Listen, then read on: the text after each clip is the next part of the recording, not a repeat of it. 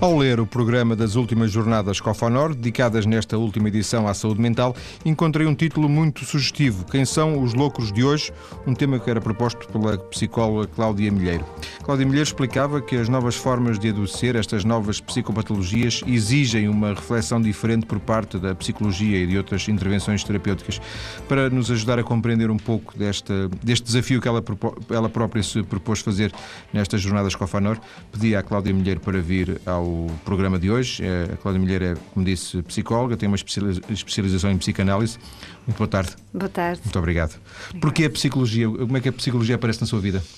Bom, a psicologia sempre fez parte da minha vida, dado que venho de uma família de médicos, pai psiquiatra, e que sempre nos levou e nos mostrou que a psiquiatria e a doença faziam parte da vida de todos tivemos sempre uma realidade perto de casa e também uma realidade que nos sensibilizou para estas práticas clínicas que muito me deram curiosidade.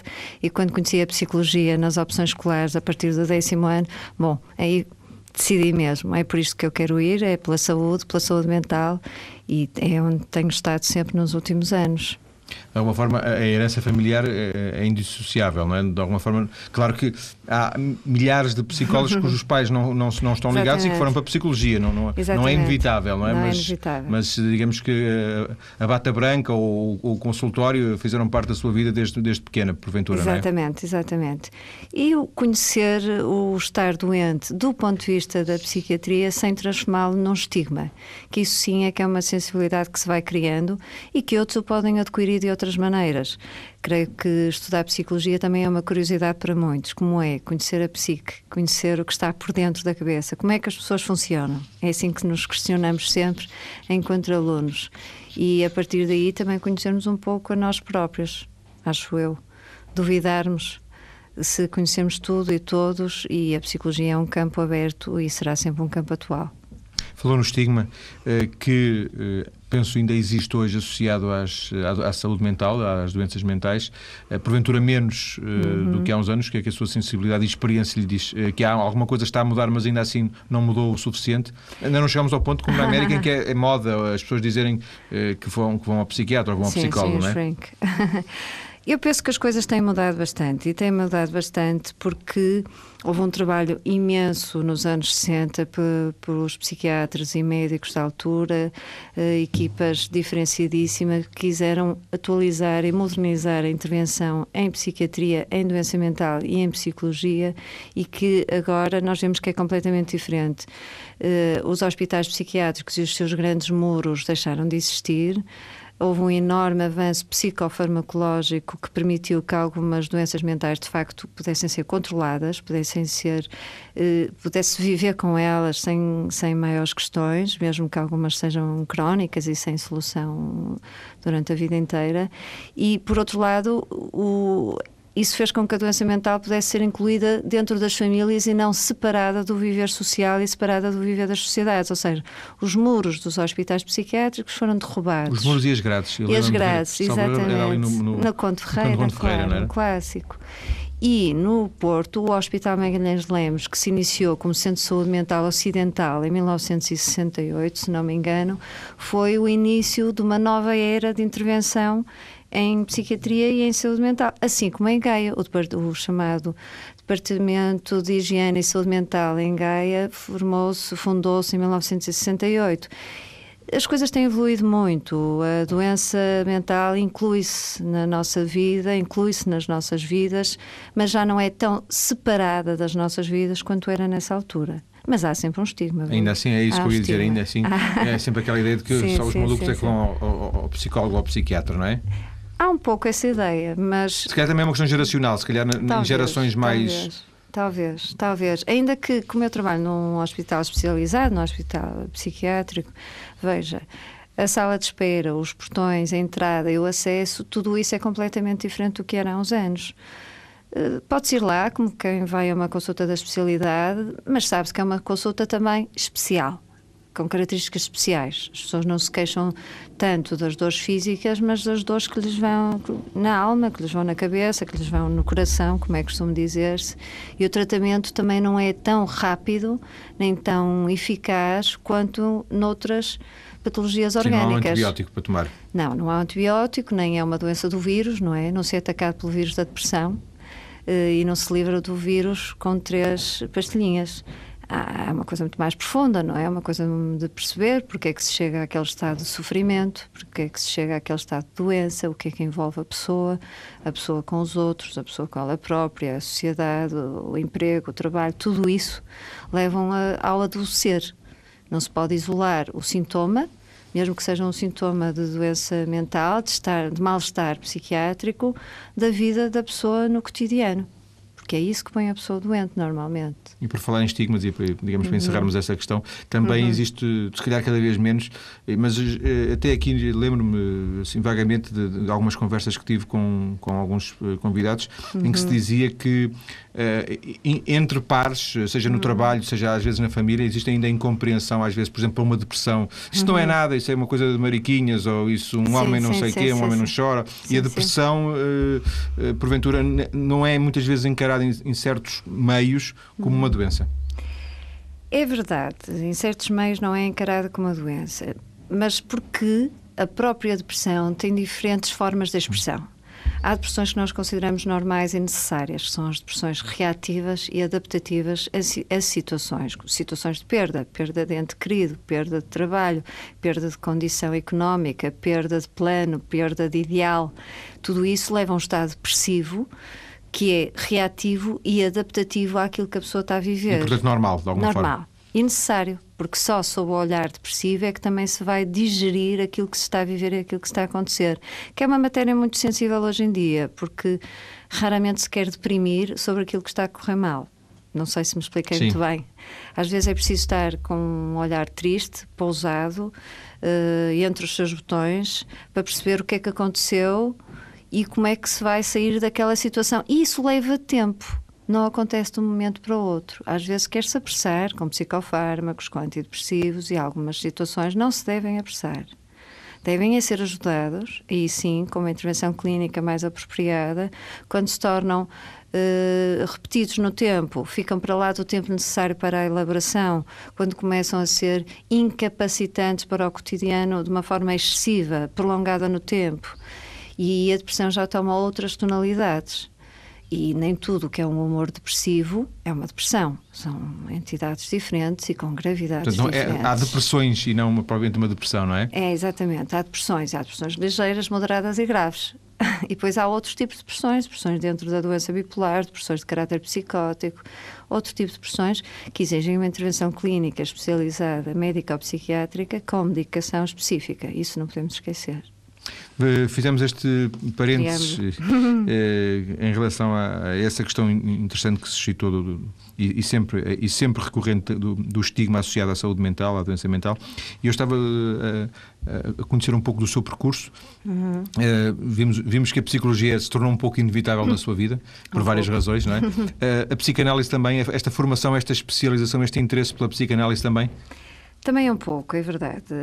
A psicanálise fez parte do léxico familiar, já que meu pai foi presidente da Sociedade Portuguesa de Psicanálise durante muitos anos e faz parte desse, dessa sociedade, que é uma sociedade muito especializada em Portugal, de técnicos de intervenção especializada em, em saúde mental. E tornou-se para mim sempre uma curiosidade. No entanto, eu devo dizer que a psicanálise, como é uma intervenção muito especializada e muito específica, não se pode fazer como quem vai tirar um curso. Como quem vai tirar uma pós-graduação. Mais, mais, mais, mais, uma, uma formação. formação. Sim. Porque implica um, uma curiosidade interna e um passar por um projeto pessoal de autoanálise formativa que se tem que estar disposto a e se ter, sentir necessidade de. E normalmente isso acontece, penso eu, quando se começa a trabalhar em psicologia clínica e que se começa a perceber como é que se está na relação com o utente, como é que se está na relação com o paciente, em psicoterapia, em face a face, ou em algumas situações clínicas que nos causam eh, angústia, perplexidade ou dificuldade em lidar com não só com aquilo que se passa com o nosso paciente, mas também com aquilo que nós sentimos dentro de nós. Portanto, a psicanálise, enquanto técnica especializada, também é um percurso que o técnico que tem que fazer dentro de si e por isso leva tanto tempo e é tão difícil. Uh, Partilha, partilha é, apenas para, para, uma observação minha, baseada porventura em nada, mas partilha da ideia de que faça um conjunto de, hoje em dia de, ferramentas que existem na área da psicologia, uhum. se mais, mais em voga, que a, que a psicanálise está um pouco fora de moda? A psicanálise eu acho que está sempre fora de moda e dentro de moda. Está sempre fora de moda porque é a mais longa e a mais difícil das intervenções, porque a mais regressiva, a mais profunda, a que vai a nível do inconsciente e por isso precisa de um trabalho muito mais intensivo e de uma disponibilidade interna muito maior. Eh, no entanto, para níveis de autoconhecimento, é a mais profunda e a mais eficiente e a que mais lá chega, não é? Se assim posso dizer. Uh, portanto, há diferentes níveis de intervenção psicoterapêutico, algumas também devem ser mais ligeiras, mais superficiais, porque também é isso que o utente ou o paciente nos pede, ou é isso que é então mais precisa, adequado, que ele precisa, porventura. Mas se porventura quiser conhecer mais de si próprio, saber mais de si próprio, na sua história mais longa e naquilo que está de mais recôndito dentro de si, assim um processo psicoterapêutico em análise, em psicanálise, seria mais adequado. Para fecharmos esta primeira parte uh, da nossa conversa, que, que, serve basicamente para conhecermos um pouco uhum. do, do, seu percurso, do, do, seu percurso profissional, uh, uh, a Cláudia Milheiro associa a, a, experiência profissional no, no, Magalhães Lemos, no Hospital Magalhães Lemos, com a clínica privada. Eu imagino que no Magalhães Lemos lhe apareçam os casos mais difíceis, mais duros, e que, uhum. a, e que a, a experiência a clínica privada seja hum, muito mais suave. Isto faz algum sentido? Faz, faz algum sentido, faz algum sentido. Eh, no Magalhães Lemos, eu, uh, os nossos pacientes, os nossos utentes, uh, inscrevem-se no espectro todo, desde as depressões mais ligeiras e os quadros mais ligeiros, mais ocasionais e reativos, aos casos mais graves, necessitando de internamento e de internamento muitas vezes compulsivo em algumas situações. No, na prática clínica privada, são situações, claro, em que a pessoa vem pelo seu próprio pé, ou às vezes acompanhado por um familiar, e que estará mais disponível, ou mais autónomo, ou mais decidido por si próprio a cuidar do que sofre e a cuidar do que lhe vai por dentro. No hospital temos o espectro todo, não é? Desde as... Esses, mas também os outros. Mas também os outros. Porque o hospital também é uma, uma estrutura que tem os vários níveis de intervenção, tem o internamento, o acompanhamento psicofarmacológico, a intervenção a nível do serviço social, a nível da equipa de enfermagens, das terapeutas ocupacionais. Portanto, temos um nível de intervenção em equipa e mais alargado com os seus serviços que são os internamentos, os hospitais de dia onde eu trabalho, que é um internamento parcial, que é um internamento psicoterapêutico diário, todos os dias entre as 9 horas e as 16 horas, em que as pessoas estão todos os dias lá. Vão e vêm. Vão e vêm, com acompanhamento psicoterapêutico individual, grupal e intervenções de terapia ocupacional e outras intervenções em que toda a equipa que faz parte, médicos especializados, enfermeiros especializados, terapeutas ocupacionais especializados, assistente social e psicólogos clínicos, fazem uma intervenção especialista e discussão de casos. Porque, de facto, o que é que nós percebemos?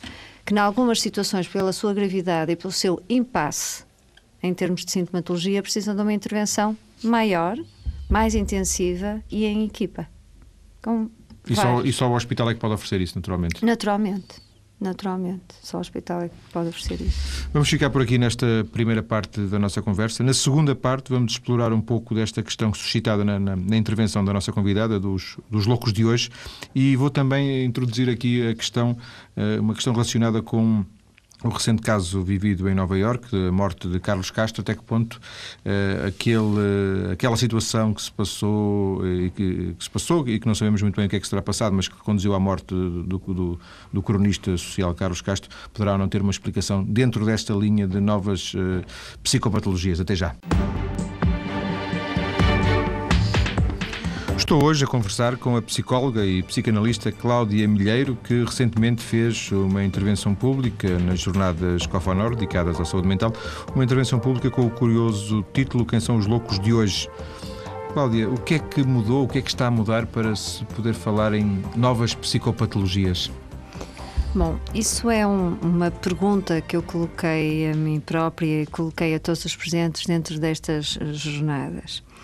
A, a, pergunta que eu coloco quer dizer o quê? Quer dizer, será que nós temos de facto novas loucuras ou temos em novos invólucros para mostrar as nossas loucuras e os nossos comportamentos de loucura, ou melhor dizendo, os nossos sofrimentos psíquicos? E eu penso que é isso que eu pretendo dizer e é isso que nós todos estivemos a discutir nas jornadas de Cofanor, que foram muito interessantes, eh, que nos permitiram debater em público como é que são as novas formas do adoecer, porque de facto existem novas formas de adoecer, novas formas de mostrar sofrimento. Isto é, há 50 anos atrás, há 60 anos atrás, as manifestações, as, os sintomas uh, adequados socialmente e medicamente para demonstrar sofrimento eram mais uns nessa altura do que outros. Nós agora já não, não assistimos praticamente àquilo que antigamente era denominado das grandes histerias, as grandes conversões histéricas, as grandes paralisias tudo isso à custa de uma intervenção psicofarmacológica, mas também da leitura sobre o doente mental ter mudado tanto, sobre o sofrer eh, ter mudado tanto, deixou de ter a mesma expressão. As pessoas também se foram educando mais, são mais cultas, mais mais capazes de pensar sobre si próprias do que há 40 ou 50 anos uh, atrás, isso faz com que as suas formas de sofrimento também tenham invólucros diferentes. No entanto, Manifesta-se de forma diferente. Por Sim. dentro, a dor é sempre brutal e é sempre furiosa e é sempre incapaz e é sempre eh, capaz de transtornar a vida de uma pessoa. Mas agora, temos muito mais. Uh, comportamentos bizarros, uh, dores, uh, contraturas, mialgias, tiques, fibromialgias, entre aspas outro tipo de doenças que são as formas atuais, diria eu, de adoecer de acordo com a nossa contemporaneidade. A dor é a mesma, a, a dor é a mesma. A roupa com que a dor a se manifesta é que é diferente. Exatamente. Assim como provavelmente, provavelmente não, eu prefiro até dizer que sim, certos comportamentos, extravagâncias e atitudes menos comuns, há 50 anos atrás, dir-se-iam de loucura diz-se-iam fora de comum, diz-se-iam bizarras. E hoje em dia, alguns comportamentos mais extravagantes ou mais exuberantes são apenas ídolos do contemporâneo, não é? Nós verificamos isso não só dos nossos ídolos, eh, não só de música pop, nem só de teatro, mas também ídolos juvenis que têm um tempo de apresentação e de duração na cabeça dos jovens curtíssimo, não é? São coisas absolutamente efêmeras, mas que ficam pautadas por alguma bizarria e alguma extravagância que um corte de cabelo mais corte estranho, de cabelo, estranho, uma cor, uma postura, uma roupagem, uma roupa, Sim. uma maneira de se comportar, uma maneira de se dançar. Se não, vejamos como é que alguns cantores que foram premiados nos Grêmios se apresentaram, não é? Lady Gaga e tudo aparecem com uma roupagem que não seria de maneira, de maneira nenhuma sequer aceitável há 50 anos atrás. Sim pensar-se, é bom, aquela senhora está com qualquer coisa, não é? Hoje diriam que até se calhar é arte, não é? se calhar agora dizem que é arte. Continua a chocar, Sim. continua a ser estranho, mas inclui-na numa originalidade e não numa patologia. É, isso é que dizer, é, é extremamente interessante, até porque eu fiz aqui uhum. recentemente um programa sobre arte contemporânea, numa outra coisa, uhum. numa outra faceta que eu tenho. Se nós virmos uhum. aquilo que é hoje a arte contemporânea, algumas das instalações de arte contemporânea, Exatamente. há 50 anos eh, seriam completamente banidas essas instalações, uhum. não é? Hoje eh, são são, valiosas porventura, não é? Sim, sim, sim, sim, sim. E a, a manifestação do comportamento também passa por isso. Mas passa sobretudo sobre pelo seu agente. O agente, aquele que faz o comportamento, o sujeito, a pessoa. Aquilo para ele significa o quê? É uma atuação para, para chocar os outros, para prender a atenção dos outros? Penso que sim. Nestes em que o ego, a personalidade, continua estruturada apesar de, de, dos exageros do comportamento. Agora, outros há em que o limite entre o interno, interno e o manifestado externo se pode diluir, desagregar-se e ficar-se só pela extravagância sim, e só pela há essa separação, não é? Não há essa separação. Portanto, para alguns eu penso que é apenas uma performance, não vejamos a marketing, a, a marketing vejamos, a Madonna não tem feito outra coisa senão essa nos últimos 20 anos, que eu saiba. E, isso pretende guardar a atenção dos, dos, dos, de quem aprecia e falo, com certeza. As, as, nós esperamos é que depois a pessoa fique focalizada na parte artística. Que sim, ela quando chega ao camarim pessoa... desce para a roupa e, e, volta para a normalidade, teoricamente, espero não é? Que sim, pois, espero teoricamente. Que sim, outros não, outros, outros não, não, outros não, outros ficam presos e sobretudo perdem os limites daquilo que será o adequado para o próprio, o que será o, o balançado, o que será o equilibrado para a sua personalidade e para o seu bem-estar.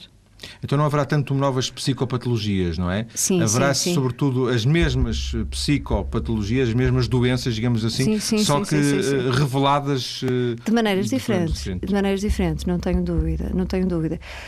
Por outro lado, também temos que associar a estas novas psicopatologias as exigências das novas contemporaneidades. O, o estilo de vida de agora, 2011, é muito diferente do estilo de vida dos anos 60. As exigências, a, superficialidade, a rapidez de execução, o, o sucesso, a medida de sucesso, há uma perda, claro, da subjetividade e da intersubjetividade humana. Nesta Alguns dos, alguns dos vídeos do YouTube que fazem grande sucesso são disparates pegados, não é? Disparates pegados. Absolutamente, Disparates são pegados. indigentes da inteligência, não é? E, contudo, Exatamente. são vistos por 200 ou 300 ou 400 mil pessoas. Sim, sim, sim, sim. Mas eu também falo de uma outra coisa, que é a intersubjetividade. O sujeito compreender-se na, na sua profunda relação consigo próprio e na sua profunda relação com os outros, nos afetos, naquilo que está para lá do demonstrável em comportamento, o, o- aquilo que está na metapsicologia, no metapensamento.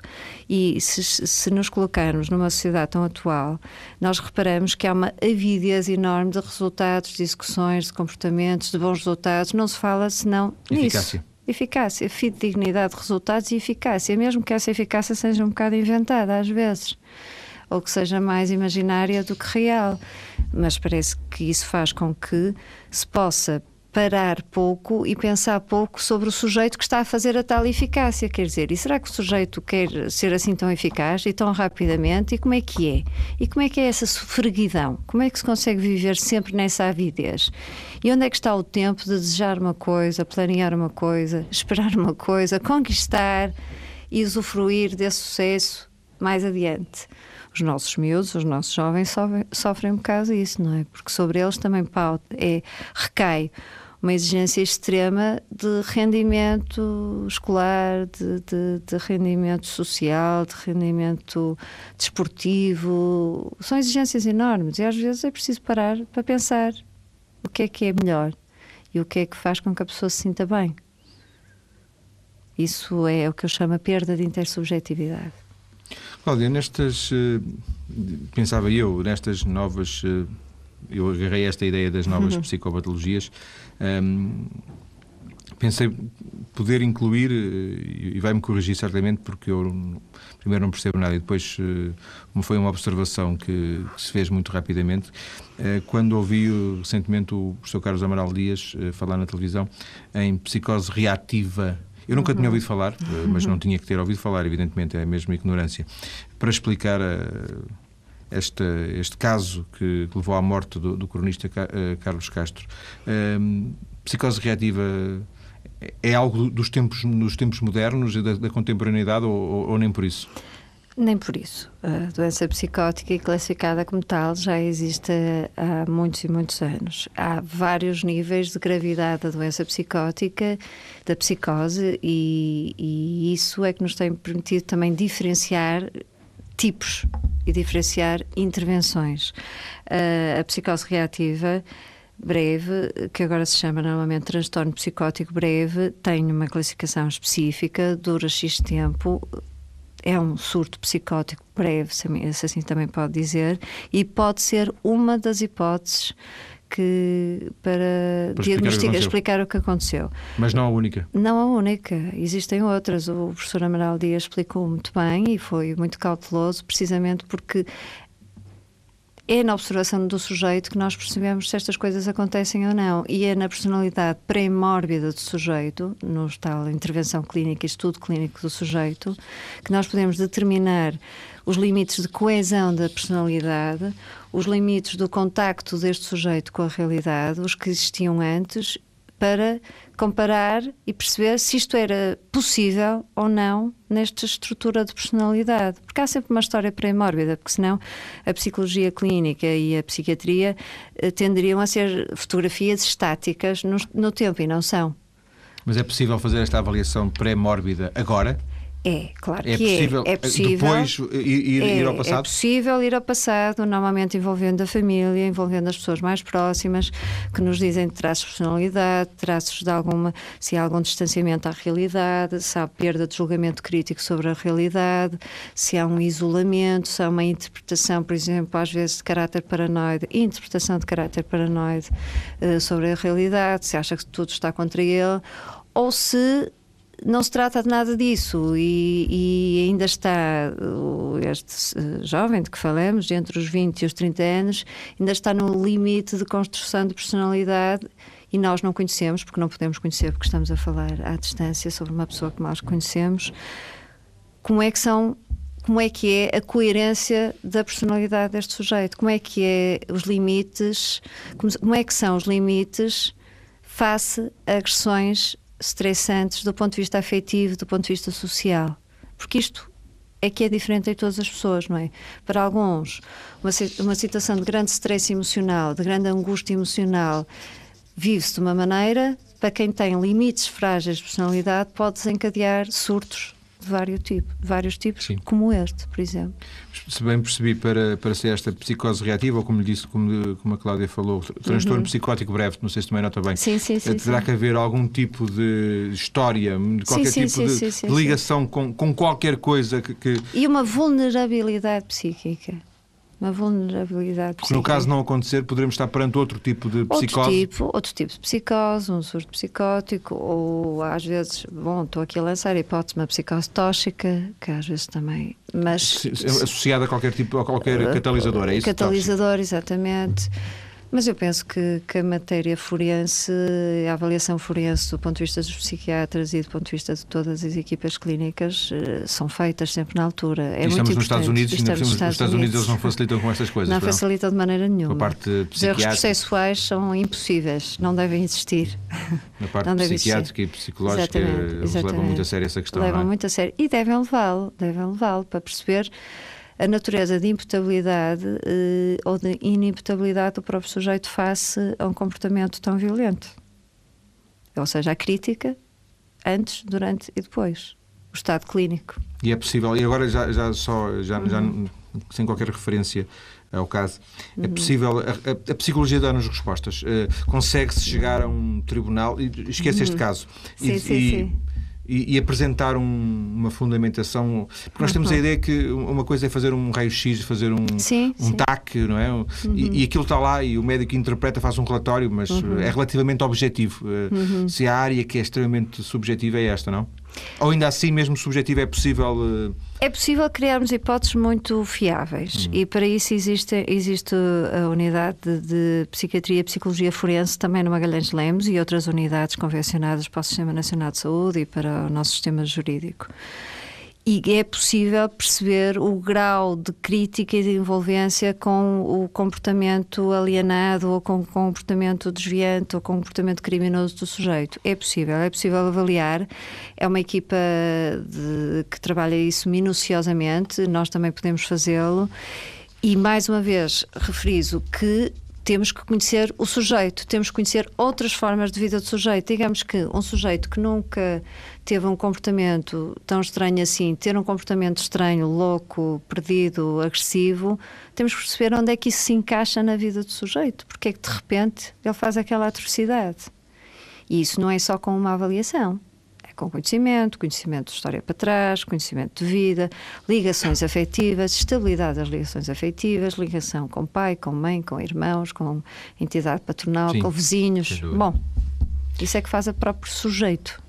E, portanto, e, e fechando esta questão, uh, não, não, era, não eram coisas como estas que a, que a Cláudia Mulher estava a pensar quando falava nas novas psicopatologias? não, não, não, não era sobre essas. Eu estava a falar mais das manifestações uh, da perda de intersubjetividade, de, de, de, do narcisismo latente, das personalidades.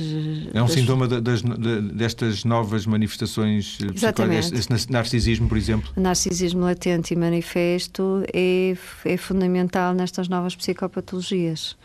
É fundamental. A imagem. A imagem, o superficial, o superficial, o teatral, o ficar-se fora, sem, sem olhar o profundo das relações, como se quase tudo fosse uma espécie de teatro, em que somos todos espectadores. Ou faz-te fogo emocional, porventura? Também, também um pouco. Faz-te fogo emocional e, e pouca, pouca resistência à frustração, também do ponto de vista emocional pouca resistência à frustração. Também. Ou seja, uh, lidamos mal com, com, com, o insucesso e cada vez lidamos pior com o insucesso? Eu penso que sim. Eu penso que isso é um problema educativo, é um problema de, de educação de todos e também daquilo que nós vamos fazer com os nossos jovens porque não se pode ter tudo sempre e a qualquer hora. E tem que saber esperar e tem que às vezes correr mal para nos pôr-nos mais resistentes.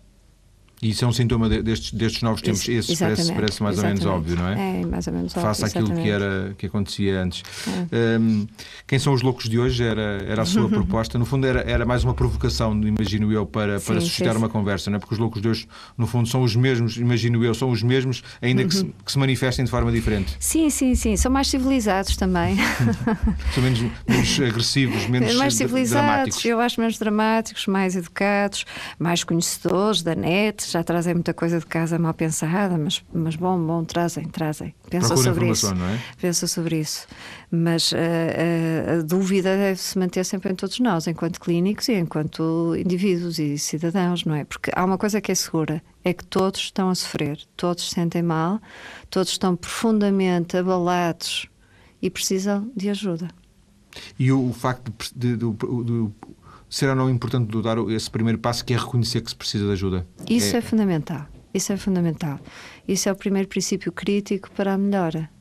Agora, nem sempre as nossas intervenções clínicas são tão rápidas. São quase sempre muito mais lentas e muito mais dirigidas à pessoa a pensar sobre si próprio e pensar aquilo que deixou de fazer por si próprio, aquilo que podia ter feito de maneira diferente, aquilo que vai ter que pensar de maneira diferente, repensar-se de maneira diferente. E isso às vezes não é assim tão bem aceito logo à primeira vez, mas podemos lá chegar. É o tal trabalho psicoterapêutico. Até porque chegar alguém ao consultório hum.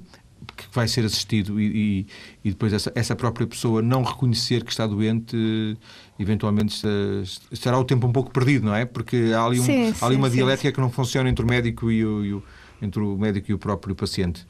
Penso que sim, penso que isso que trata-se de falar sobre sofrimento e reconhecer o sofrimento, mas as medidas de intervenção sobre o sofrimento é que, como eu disse há pouco, são muitas vezes, espera-se muitas vezes que sejam tão rápidas como a contemporaneidade. Toma-se uma pastilha, é o que eu chamo normalmente a teoria do vírus, e a dor desaparece.